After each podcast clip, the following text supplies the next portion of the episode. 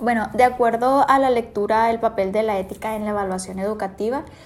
eh, las prácticas evaluadoras tienen importantes implicaciones éticas en diversas situaciones que de acuerdo pues a la educación esta parte ética y evaluativa aportan herramientas para mejorar eh, las estrategias didácticas o también metodológicas ya que van encaminadas a la mejora continua del desarrollo eh, del proceso enseñanza-aprendizaje. Este, así pues que el ejercicio de la práctica evaluativo en la educación también tiene una dimensión de acto pues ético de gran eh, tamaño ya que implica valores propios de la educación y de los profesores que pues también son una parte importante del proceso evaluativo en la educación que como ya mencioné anteriormente,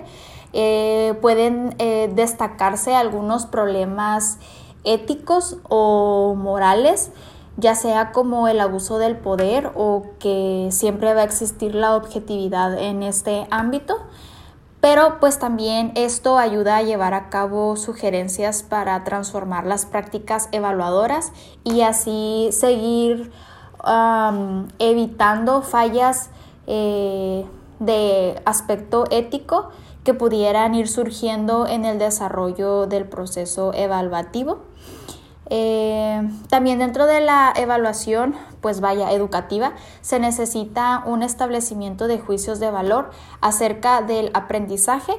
para eh, pues comprobar el grado en que se cumplen los objetivos propuestos para así llegar a una buena retroalimentación y a una buena dirección también del proceso de acuerdo al docente, alumno y el aprendizaje. Esto con la finalidad de hacerlo más eficiente y pues que existan menos fallas, ¿no? Ya que mientras más confiable sea eh, la aplicación de estas herramientas ah, o mayor se obtenga información, y mejor refleje o describa la realidad de lo que realmente se está presentando de acuerdo a la ética, mayor será pues eh, el fundamento o por así decirlo ah, se podrá atinarle mejor a las decisiones que se adopten a estos procesos ya que la evaluación educativa pues tiene que ser de una manera eh, permanente o sistemática. Mm, pues de acuerdo al tema, puedo concluir que en toda práctica profesional podemos encontrar implicaciones éticas, ya sean pues de un mayor o menor grado, ya que pues son actividades que tienen que ver con prácticas sociales. Y como ya sabemos, este pues eh, en este tipo de situaciones hay que darles un sentido lógico para evitar eh, vernos envueltos en resultados